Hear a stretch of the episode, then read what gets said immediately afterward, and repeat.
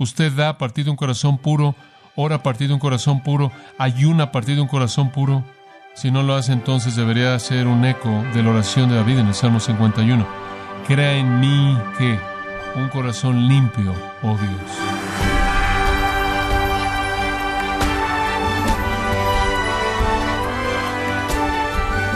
Le saluda su anfitrión Miguel Contreras, dándole la bienvenida a esta edición de Gracia a vosotros con el pastor John MacArthur.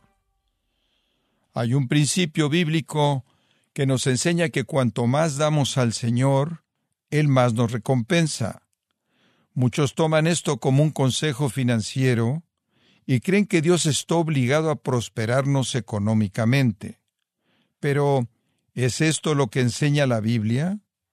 John MacArthur nos muestra lo que la palabra de Dios enseña acerca de ofrendar y darle a Dios, y cuál es el motivo correcto con el que debemos hacerlo, en el mensaje Dando sin hipocresía, parte de la serie Vida Real, aquí en Gracia vosotros. Tome su Biblia, si es tan amable, y acompáñeme a Mateo capítulo 6. Mateo capítulo 6. Jesús vino al mundo y particularmente en Mateo 5, 6 y 7, Él estableció un estándar que no se había oído por la gente de su día. Tenían una religión, pensaban que era bíblica, por lo menos era sofisticada y ciertamente compleja, pero era algo que estaba bajo del estándar. No era suficiente.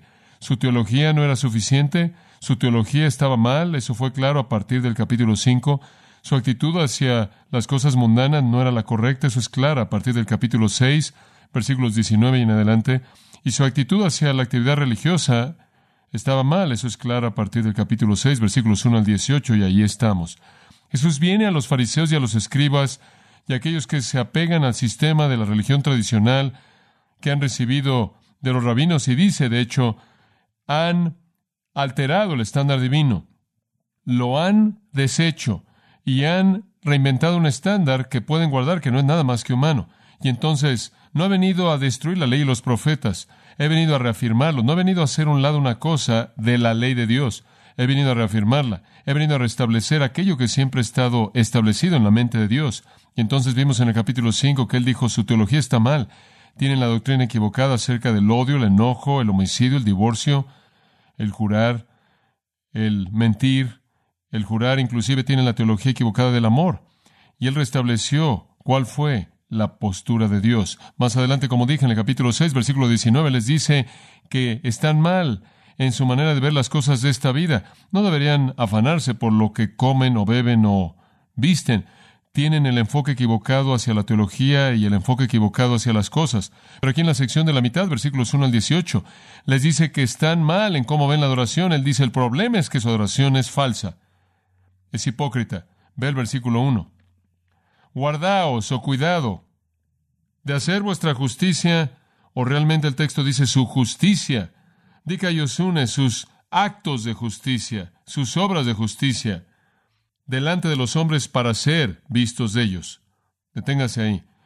Él dice, el problema con su religión es que es una presentación.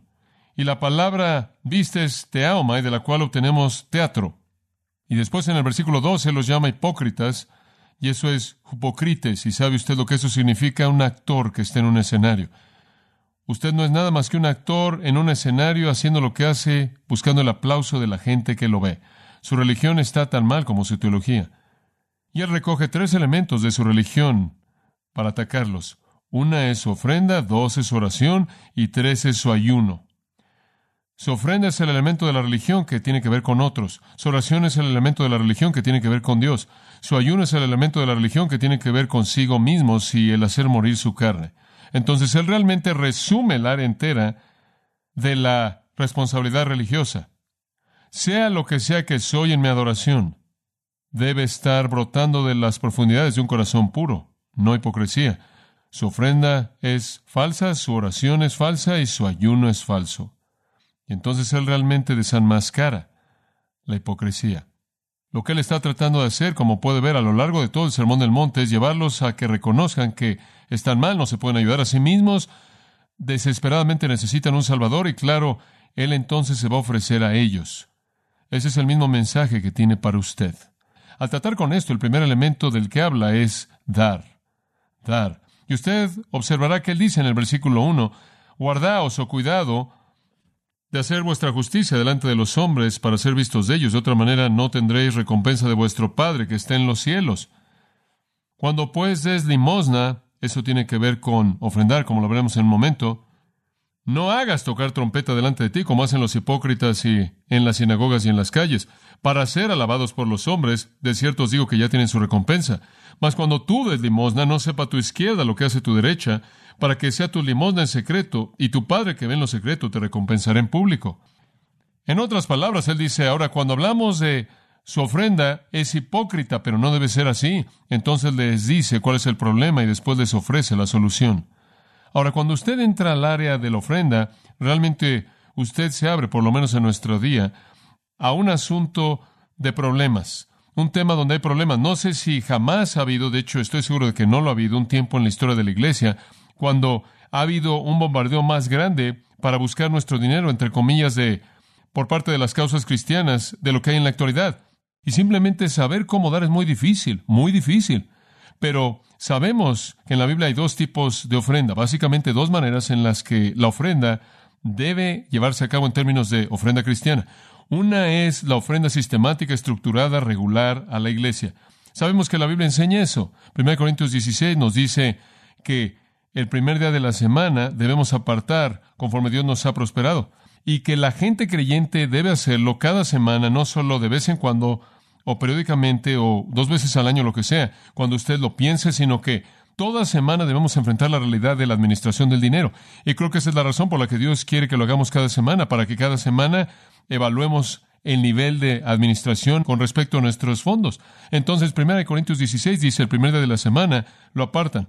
Ese es algo que es sistemático, estructurado conforme usted lo determine en su corazón. Pero hay un segundo tipo de ofrenda. Eso es dar a los pobres y necesitados. Ese es espontáneo, no estructurado, no especificado y va más allá de la ofrenda a la iglesia. A lo largo del Antiguo Testamento y el Nuevo Testamento, usted tiene ese tipo de ofrenda en donde la necesidad de la persona se encuentra con usted y usted debe buscar en su corazón ayudarle a ese individuo. Ahora, más allá de esas dos cosas, la Biblia no sabe nada acerca de darle a la iglesia y a los necesitados. Esas son las perspectivas que la Escritura nos da. Ahora, normalmente la gente quiere saber a dónde va el predicador, de qué va a predicar, entonces voy a predicar de la ofrenda para que puedan visitar a la tía Marta o jugar golf o se vayan de la ciudad o algo más. Pero espero que usted no tenga esa manera de pensar. Realmente creo que la ofrenda ha sido algo no popular debido a que ha sido un tema abusado, número uno y número dos, porque la gente tiene un entendimiento equivocado de lo que es eso. Como puede ver, usted tiene que comenzar aquí. Dios no necesita el dinero que usted tiene. Muy bien, no lo necesita. De hecho, ¿Se da cuenta usted de que Dios pudo sobrevivir por toda la eternidad antes de que lo hizo usted sin que tuviera el dinero que usted tiene? Es correcto. ¿Sabe usted que Dios dirigió el universo entero antes de que hubiera alguna persona? No le costó ni un centavo. ¿Sabe una cosa? Dios puede hacer lo que Él quiera. Él no necesita un centavo de usted, no necesita nada. Entonces no piense que usted le ha hecho un gran favor. Ese no es el punto. El punto en la ofrenda no es que Dios está diciendo ahí arriba, hombre, usted sabe, Miguel, por favor revisa la chequera, digo, ¿podemos extender el reino de acuerdo con el plan esta semana o no? Dios no está metido en eso, Él no está haciéndolo así. Dios no depende de nosotros. Entonces usted debe saber desde el principio que Dios no necesita su dinero. Ahora, lo que usted debe entender es que usted necesita darlo. Eso es todo. Pablo esencialmente le dijo eso a los filipenses cuando él dijo, les agradezco por su ofrenda, no lo necesitaba, pero ustedes necesitaban darla porque cuando ustedes la dieron se colocaron dentro del marco de la bendición de Dios. Como puede ver, la ofrenda tiene que ver con recibir, la ofrenda tiene que ver con ser bendecido.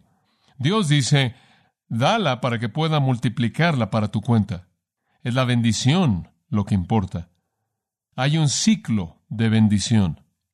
Y quizás podría ilustrarlo con un par de escrituras. En primer lugar, y hay muchas, pero en primer lugar sería Proverbios 11, versículo 25. El alma generosa engordará, y el que riega también será regado. Ahora, y hay un principio. Entre más da usted, más recibe. Usted riega, usted es regado. El siguiente versículo lo aplica a retener grano.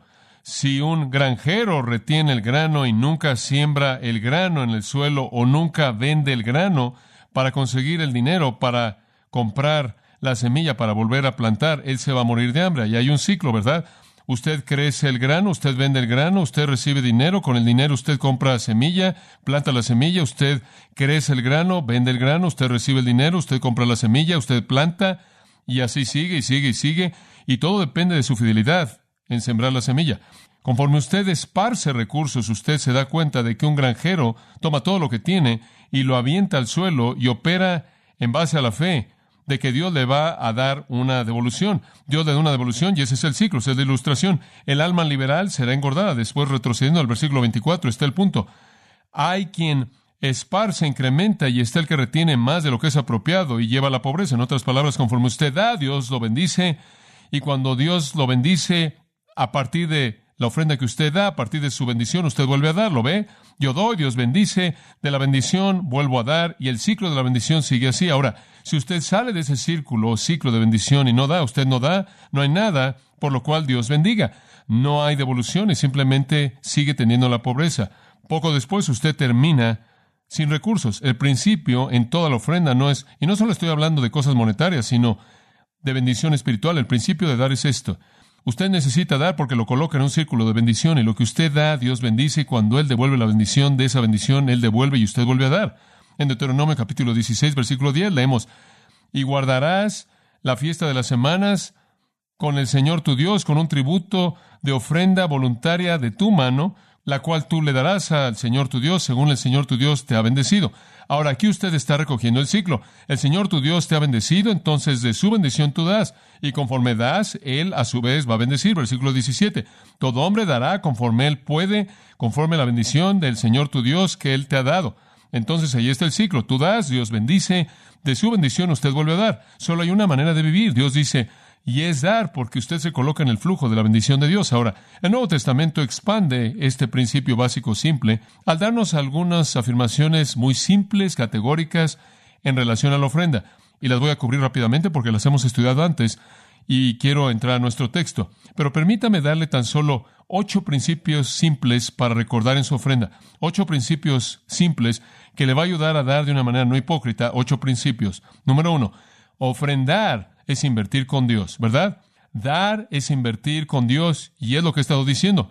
Lo coloca usted en el ciclo de bendición. Ahora, ¿cuántos de ustedes y todos han hecho esto? Yo lo he hecho. Usted va al supermercado, ¿verdad? Y compra, no sé, algunas, algunas galletas o lo que sean, o chisits o lo que sea. Esas cajas de galletas o inclusive cereal. Y usted quiere, usted sabe, tiene una caja llena, entonces siente la caja y está bien, y usted la mete en su carrito, usted sabe, y en la bolsa y todo eso, y usted la mete en la bolsa, en la parte de atrás de la camioneta, y no son muy buenos los amortiguadores de atrás, y hay ocho niños que están ahí rebotando, y ya para cuando usted llegue a casa, usted le quedó así de galletas en la parte de abajo, porque todo se asentó, ¿verdad? Y usted abre la caja, ¿y dónde están las galletas? Están hasta la parte de abajo. Porque tan pronto como usted sacude la caja, se da cuenta de lo que tiene. Pero Dios no es así. Lucas 6:38 nos dice, dad y se os dará. Medida buena, comprimida y rebosada y sacudida. Cuando Dios da, usted puede sacudir la caja y todavía se está saliendo el contenido. Usted jamás es engañado cuando usted le da a Dios porque Él devuelve la bendición multiplicada. Y con la medida que usted mida, será medido usted de nuevo. Entonces, lo que usted invierte con Dios es lo que usted recibe de regreso. El dar es invertir con Dios. 2 Corintios 9:6 dice, si siembras escasamente, cosecharás escasamente. Si siembras generosamente, cosecharás generosamente. Dios no necesita su dinero, pero usted necesita invertir con Él para entrar al flujo de su bendición. ¿Quiere una vida rica? Así hay que hacerlo. Hay muchos que hacen esto y usted simplemente puede dar testimonio tras testimonio.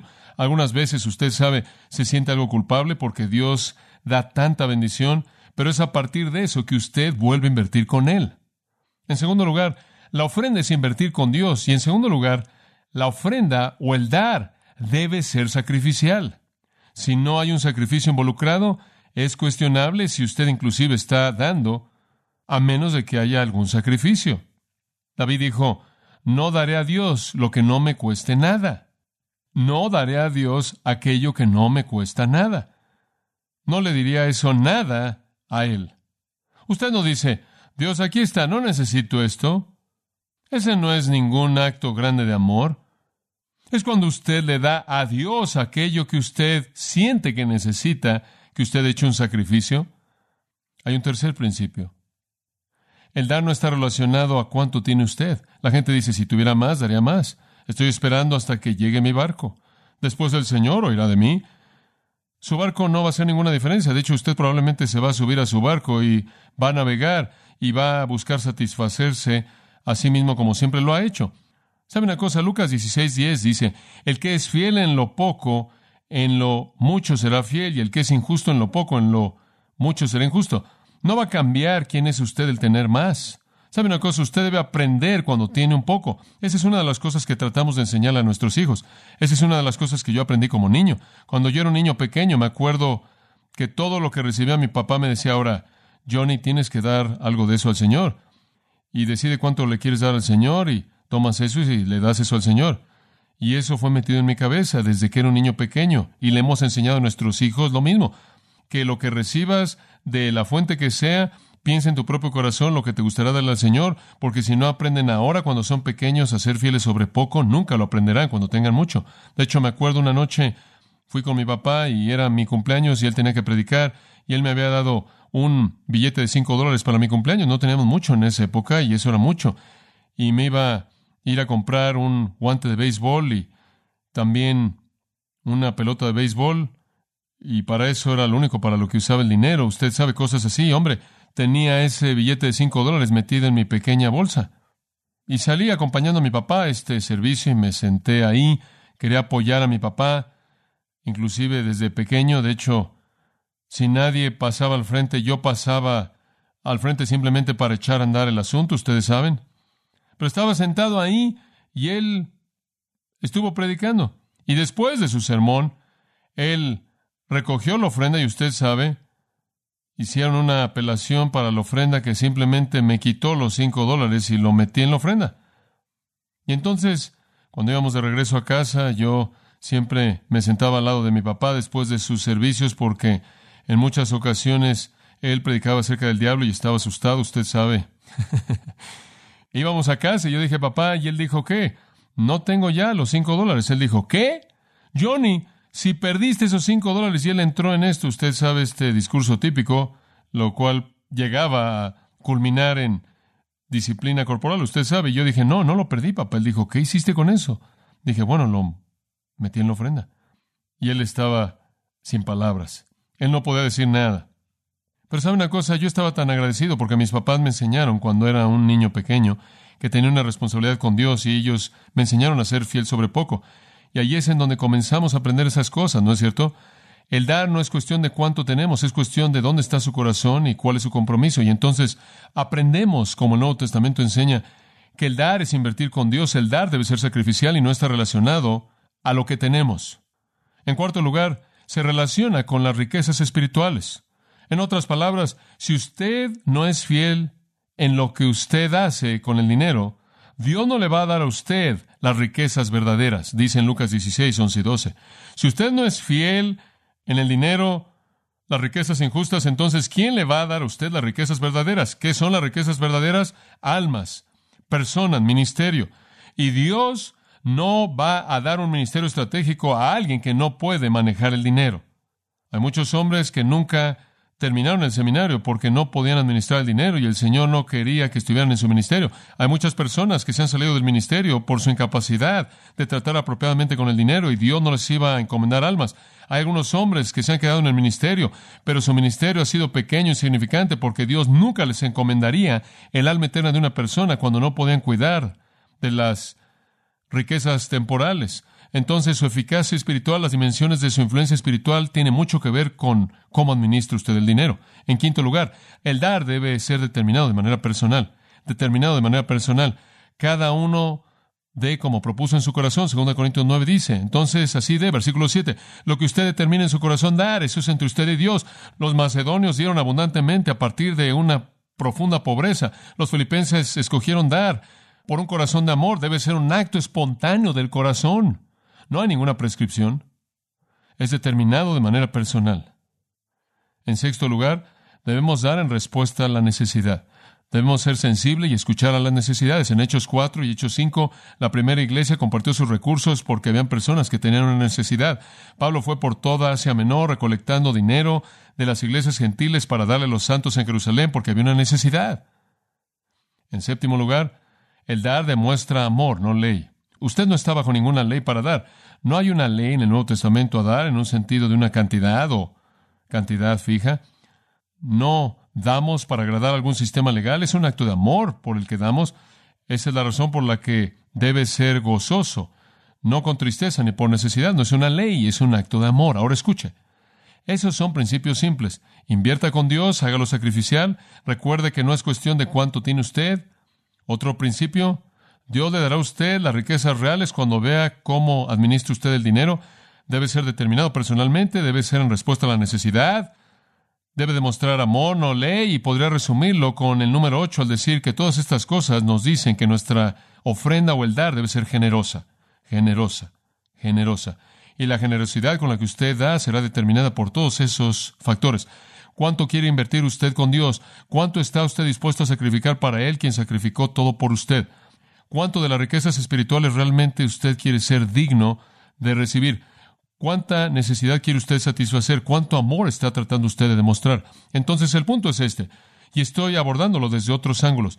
Dios no está diciendo da porque necesito tu dinero. Él está diciendo da porque es un ejercicio espiritual que trae a tu vida la bendición verdadera de Dios. Ahora, esos principios cubren el dar a la iglesia y nuestro dar a los necesitados, pero vayamos al dar a los necesitados, porque ese es el texto que estamos estudiando. El Antiguo Testamento presentó de manera abundantemente clara que el pueblo de Dios debía dar a los pobres. De hecho, en Levítico 25:35 le dice a la gente que debía dar a los pobres, fueran un extranjero o fuera alguien que pertenecía a la tierra. En Deuteronomio capítulo 15 dice, si te encuentras con una persona pobre, asegúrate que satisface sus necesidades. Si necesita un lugar donde quedarse, dale tu casa, asegúrate que tiene que comer, asegúrate de que todas las necesidades de su vida sean provistas, porque así es como la gente debe actuar cuando nombran el nombre de Dios. Usted puede leerlo en el Salmo 41.1, lo puede leer en Proverbios 19, Proverbios 21, Proverbios 29, una y otra y otra vez. Dice, cuando das a los pobres, le das al Señor. ¿Por qué? Porque todo el dar es entrar en el ciclo de bendición. Todo el dar es invertir con Dios, ¿lo ve? Y parte de nuestro dar debe ser dirigido a aquellos que cruzan nuestro camino, que están en necesidad profunda. Necesidad profunda. Y entonces el Señor aborda este asunto del dar, porque obviamente los escribas y los fariseos y la gente que los seguía no estaban viviendo según este tipo de principios. No estaban dando para entrar al ciclo de la bendición de Dios, no estaban dando de manera abnegada, no estaban dando de manera magnánima a partir de un corazón puro, estaban dando para presentar una actuación de piedad y entonces el Señor dirige sus pensamientos a eso. Ahora, Tuvimos tres puntos la última vez. Permítame tan solo mencionar de qué hablamos. El primer punto fue la práctica de la justicia. Y dijimos que la práctica de la justicia no debe ser delante de los hombres. Ahora vayamos al punto dos. El peligro de la religión. El peligro de la religión. ¿Y cuál es el peligro de la religión? Ya lo dijimos. Es hipocresía, versículo 2. Cuando dan su limosna o cuando hacen su supuesto acto de justicia. Cuidado porque no lo hagan de manera hipócrita. Ese es el peligro de la religión. Ahora escúchame. Una vez que una persona se ha vuelto un cristiano, una cosa que le encanta hacer a Satanás es empujarlos a la categoría de la hipocresía para que realmente nieguen la validez de su testimonio y pierdan su recompensa. El peligro de la religión, y todos lo enfrentamos, es que juguemos al hipócrita. Ahora hay dos maneras de abordar esto. El hipócrita puede ser uno que realmente no es cristiano, sino que pretende serlo, y el hipócrita puede ser uno que es cristiano, pero está operando dentro del marco de su cristianismo de manera hipócrita. Usted puede ser un farsante al ser un incrédulo que pretende ser un cristiano, y usted puede ser un farsante al ser un cristiano que es carnal, pero pretende ser espiritual. Y ambos realmente son cubiertos en los principios que él da aquí. Aunque el primer grupo quizás son los escribas y los fariseos, que eran los hipócritas. También es posible que los discípulos también pudieron haber manifestado la hipocresía en su estilo de vida, aunque creían. Entonces el mensaje es para todos nosotros.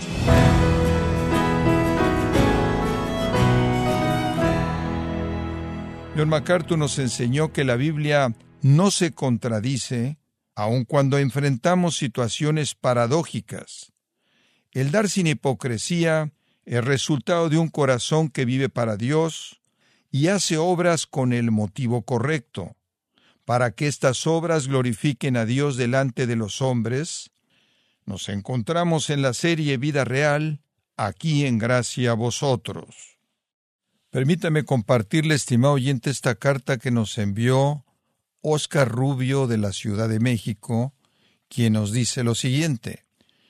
Mi muy querido hermano John MacArthur, le escribo desde la Ciudad de México con el único propósito de felicitarle por estos 50 años de ministerio de enseñanza pastoral, y nosotros el pueblo hispano ha sido bendecido por su amor a la sana doctrina y su enseñanza. Le damos las gracias por compartir sus conocimientos y su amor con todos nosotros, todos los que lo escuchamos, lo que fue dado a través de gracia por el programa Gracia a vosotros, y estoy seguro que nuestro amado Dios le tiene reservado una corona por la obra a la cual se ha dedicado toda su vida. Muchas gracias por haber decidido sacrificar su vida personal y familiar por dedicarse al ministerio que ha dado luz a las naciones. Es una bendición que tengamos tantos adelantos tecnológicos, toda vez que sus palabras y enseñanzas quedarán grabadas o impresas por generaciones. Muchas felicidades, que aún el Señor Jesucristo le permita tener muchos años más. Gracias de parte de su servidor Oscar Rubio. Oscar, muchas gracias por tu carta, nos alienta. Estamos seguros que también al pastor MacArthur cuando sepa que la escribiste. Y le pedimos a toda la audiencia que nos escucha también que haga lo mismo que Oscar y nos escriba, nos mande sus puntos, sus comentarios. Si tiene alguna pregunta o desea conocer más de nuestro ministerio, como son todos los libros del pastor John MacArthur en español o los sermones en CD, que también usted puede adquirir, escríbanos y por favor mencione la estación de radio por medio de la cual usted nos escucha en gracia a vosotros. Es importante conocer no solo el país y ciudad de donde usted nos escucha, sino también la radio. Para quienes contactan nuestro ministerio por primera vez, pueden solicitar una copia del mensaje de promoción sin costo alguno, un mensaje por oyente únicamente. Si usted vive en los Estados Unidos o Puerto Rico, escríbanos a Gracia Vosotros, P.O. Box 4000, Panorama City, California 91412. O puede escribirnos a través del siguiente correo electrónico radio arroba esto ha sido todo y en nombre de John MacArthur y del personal de este organismo, queremos darle las gracias por su tiempo y sintonía, invitándole para que nos acompañe en la próxima edición y juntos desatar la verdad de Dios un versículo a la vez, aquí en Gracia a Vosotros.